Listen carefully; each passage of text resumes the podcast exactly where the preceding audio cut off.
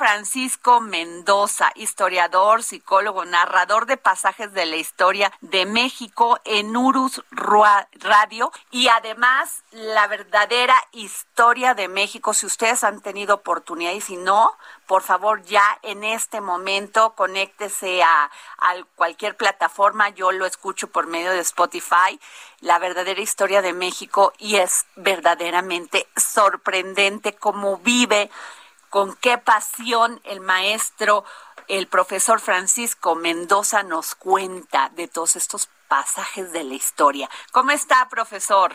Adriana, qué gusto saludarte, de veras me da mucho, mucho gusto y bueno, estamos bien afortunadamente. Muchas gracias, profesor. Oiga, profesor, a ver, la independencia. Sí. Luchamos o este derrotamos, eh, desterramos un imperio, pero luego Iturbide viene y hace otro imperio. sí, así es. ¿No es así como incongruente? Por eso creo que ha sido como medio hecho de un lado de la historia, hecho a un lado. Sí, sí, así es, Adriana. Mira. A lo mejor me equivoco, a ver, no me vayan a matar y ya sabe, ahorita empiezan a mandar ignorante, no sabes, pero pues bueno, yo lo veo así. Eh, es que tienes razón, es que tienes razón y sucede esto. Yo te puedo decir, mi, mi formación es republicana, mis ideas son republicanas no imperialistas, y, y te puedo decir que, que hay que reconocer que Agustín de Iturbide fue quien consumó la independencia, eso no lo podemos negar. Claro. Él es el que consuma la independencia, idea la manera de acercarse a, a, Vicente Guerrero y consuma la independencia con un con lo que es el plan de Iguala, donde se menciona que vamos a tener una monarquía constitucional. Esto es ni tú ni yo, imperio absolutista, ni una república democrática, no. Un, un imperio este, basado en una constitución. Y así es como se consuma la, la independencia, pero, pero Agustín de Turbide, después de que se forma el Congreso, el primer Congreso mexicano, tiene problemas con el Congreso, desconoce al Congreso y se convierte en un emperador absolutista por completo. Se echa encima a la nación y tiene que irse de México. Entonces, por lo mismo, él crea su propio imperio, por así decirlo, y es por lo que se le ha juzgado tan duramente a Agustín de Turbide. Sin embargo, bueno, eh, de esas historias tenemos, eh, y sobre todo América Latina, ¿no? Sí, ha sucedido bastante. Estas sí, personas que se dictaduras que empiezan como este entre democracias, entre no, y bueno, terminan siendo pues provocando guerra civil, unas guerras civiles terribles. Así es, y, y, un dato curioso de todo esto, Adriana, que se empieza a generar una división en México, una polarización, de tal forma que los dos próceres que consuman la independencia, esto es Vicente Guerrero y Agustín de Turbide, los dos mueren fusilados. O sea, fusilamos en el país a la gente que nos dio la independencia. Sí, que, que, que es que la verdad cuando lo escucho, profesor Mendoza en Urus Radio, porque esta serie que usted son que 20 capítulos, más o menos, o no sé cuántos lleva junto con, con, con la licenciada Doris, el tema de, de, la independencia. Y es que entre más nos platica, más dices, pero ¿cómo es posible que se haya dado esto? Y, y lo de los guadalupes. Y luego el otro día le preguntaba a un escritor muy connotado sobre las mujeres que participaron en la independencia y no me supo decir, profesor. No lo voy a decir en esta en este en este micrófono, porque ya ve que son medio especiales, pero ¿cómo ve? O sea, las mujeres salieron, este, quedaron totalmente olvidadas, salvo algunas que le reconocemos como José Ortiz de Domínguez, Leona Vicario, La Güera Rodríguez, pero pues hubo muchas más. Adriana, e, es más, yéndonos más lejos, el, el día que entra el ejército trigarante a la Ciudad de México, entró por lo que hoy es la calle de Madero, que en ese tiempo era la calle de San Francisco, y el mismo Agustín de Iturbide desvía, desvía al ejército trigarante en la calle de Bolívar para dar vuelta por lo que hoy es la calle 16 de septiembre para pasar frente a la casa de la Güera Rodríguez y le envía una pluma de su sombrero Agustín de Iturbide. Está reconociendo el trabajo que hizo la Güera Rodríguez por consumar la independencia. Y desafortunadamente, pues nos hemos olvidado de grandes personajes, Antonia Nava de Catalán, este Mariana Rodríguez del Toro. Mariana Rodríguez del Toro es todo un personaje. ¿eh? Sí, sí. ¿Qué nos puede decir de ella, profesor? Bueno, algo algo que parece inédito, este Adriana, es que ella planea este secuestrar al virrey, secuestrar al, al virrey para canjearlo por Miguel Hidalgo y empieza a organizar junto con su esposo, empieza a organizar el, este secuestro del virrey, lo iban a secuestrar en lo que hoy es la calle de Bucareli, pero uno de los de los que lo iban a hacer decide confesarse y el confesor traiciona ese voto de secreto que, que, que, deben de tener los confesores y va y los denuncia. Ella es encarcelada y dura todo el proceso de independencia hasta principios de 1821, duró presa. Desgraciadamente fallece meses antes de la consumación, no le tocó ver la consumación a Mariana Rodríguez del Toro y la tenemos olvidada por completo. Ahora, otro punto que, que, que este, me queda que me queda como esa laguna en, en la historia, eh, profesor Mendoza. Nosotros eh, nos independizamos de España o nos independizamos de Francia. A, ver, lo que estoy diciendo es muy retador y bueno, ahorita casi me van a ya la segunda. estoy preparada, venga. no. Bueno, de hecho, cuando nosotros comenzamos, o sea, México comienza su, su, emancipación, España estaba regida por Francia directamente, por José Bonaparte, Pepe Botellas. Entonces comienza ahí la lucha contra Francia. Después recuperaría el trono Fernando VII en 1814 y se consuma contra los españoles, aunque, aunque Adriana, aquí es donde entran esos pequeños detalles. Hoy se celebran 200 años de la entrada del ejército trigarante, mañana serán 200 años de la firma ¿sí? del acta de independencia del Imperio Mexicano. Pero Fernando VII envió a Isidro Barradas a querer recuperar el virreinato en 1829 y quien vence a los españoles en, allá en Tamaulipas es Antonio López de Santana.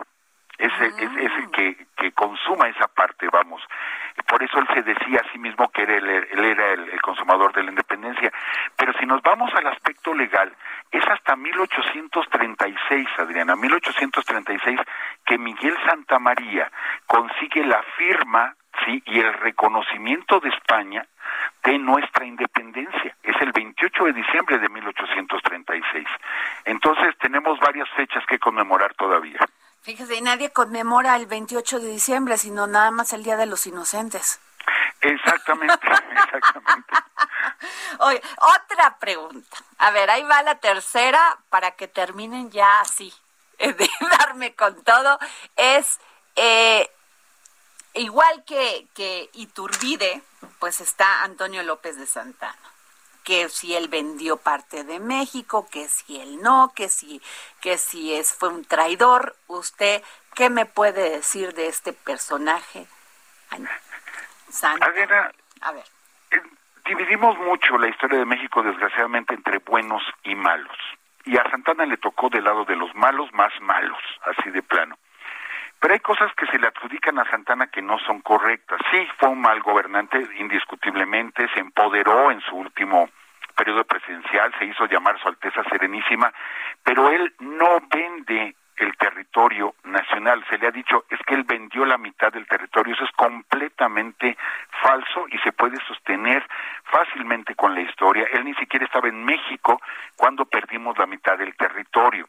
Lo que sí vende él posteriormente es el territorio de la Mesilla, en lo que ahora es parte, de, bueno, que era parte del estado de Sonora, pero cuando él vende la mesilla, la mesilla ya estaba invadida por los norteamericanos que estaban construyendo una vía de ferrocarril, estaba ya invadida y ellos es más, ellos querían comprar Sonora, Sinaloa y toda la California, o sea, la Alta y Baja California, querían comprarla, perdón, las dos Baja Californias, entonces en los tratados les vendió lo menos posible, lo menos posible. Y sí, sí vendió ese, ese pequeño pedazo de México, que sí duele de todos modos, pero de eso decir que él vendió la mitad del territorio nacional es falso. Entonces, hay muchas cosas que se le adjudican que son falsas. ¿Y cómo, la, cómo es que se, se vendió, la perdimos, este profesor Francisco? Realmente la perdimos. Los, los, los norteamericanos, ellos estaban interesados desde el territorio de Texas para, para aumentar sus campos de cultivo de algodón y los estados esclavistas, y ellos pues se metieron, eh, esto comienza desde la época del virreinato, los norteamericanos ya estaban interesados, y cuando se pierde la guerra con los norteamericanos, ellos querían paso hasta el Pacífico, o sea, tener territorio del Atlántico al Pacífico, y eso fue lo que negociaron y eso fue pues lo que se tuvo que entregar desgraciadamente en los tratados de Guadalupe Hidalgo. Híjole, pues es que la, la, la, a veces hay que ser muy claros en la historia, porque si no seguimos con estas, con estas mentiras disfrazadas de heroicidad que pues no nos sirve. Así es. Adriana, hay, hay, una frase que creo que es importante. No podemos amar lo que no conocemos. Y si no conocemos la historia de México, no podemos amar a nuestro país. Entonces, haya buenos o malos, este, justicia o injusticia, como sea, es nuestra historia y la tenemos que conocer para poder amar a nuestro país. Ahora, ¿por qué se da este pacto? O sea, después de toda esta lucha encarnizada por la independencia, entre los insurgentes y los realistas, ¿cómo se da el pacto? O sea, se dicen, bueno, pues ya hay que terminar esto y generar gobierno y paz y tranquilidad, pero nunca terminó la paz. Nunca hubo paz del todo. No. Vino la, ¿no? Fíjate, fíjate, si tienes razón, no hubo paz esto continuó después de la consumación, pero quien viene a dar al traste con todo esto es el regreso de, Fernando VII al trono de España y cuando vuelve a imponer la constitución de Cádiz, que era una constitución liberal y que afectaba los fueros militares y los fueros eclesiásticos que había en México. Es por eso que los criollos mexicanos, y tanto el clero como los militares, deciden buscar la independencia porque les afectaba la constitución de Cádiz. Entonces, es de pronto se puede decir se pasan del otro lado por completo, pero el pueblo no los iba a seguir, entonces necesitaban aliarse con la gente del pueblo que encabezaba directamente Vicente Guerrero. Es por eso que se da ese cambio, pero todo es a raíz de lo que estaba pasando en España. Y luego la guerra de reforma. Sí, eh, fue continuación, o sea, realmente... Por eso, o sea, nunca vivió el país así la paz, paz, así que, que estamos muy contentos todos y ya, que venga México, ¿no? Exacto. Bueno, ¿cuántos presidentes tuvimos en un poco lapso de tiempo? Subían y bajaban presidentes y es hasta Porfirio Díaz cuando se reconoce así como la paz porfiriana, cuando se pone en paz a México, pero bueno, ¿a qué costo? Porque 30 años de poder de Porfirio Díaz terminó en una revolución. Y de eso quiero hablar, este profesor Francisco Mendoza, que por cierto le pido que me le mande un saludo de todo nuestro programa del dedo en la llaga a la licenciada Doris. Claro que sí, yo le hago llegar un saludo. y este, pero le quiero pedir que por favor luego lo tengamos aquí en nuestro programa. Sé que su agenda está muy apretada para hablar de la revolución. Será un placer como siempre, Diana. Muchísimas gracias, profesor Francisco Mendoza. Gracias por tomarnos la llamada para el dedo en la llaga. Te envío un fuerte abrazo y como mexicanos te puedo decir felicidades. De veras felicidades a todos los mexicanos. Hoy cumplimos 200 años. Muchísimas gracias, profesor.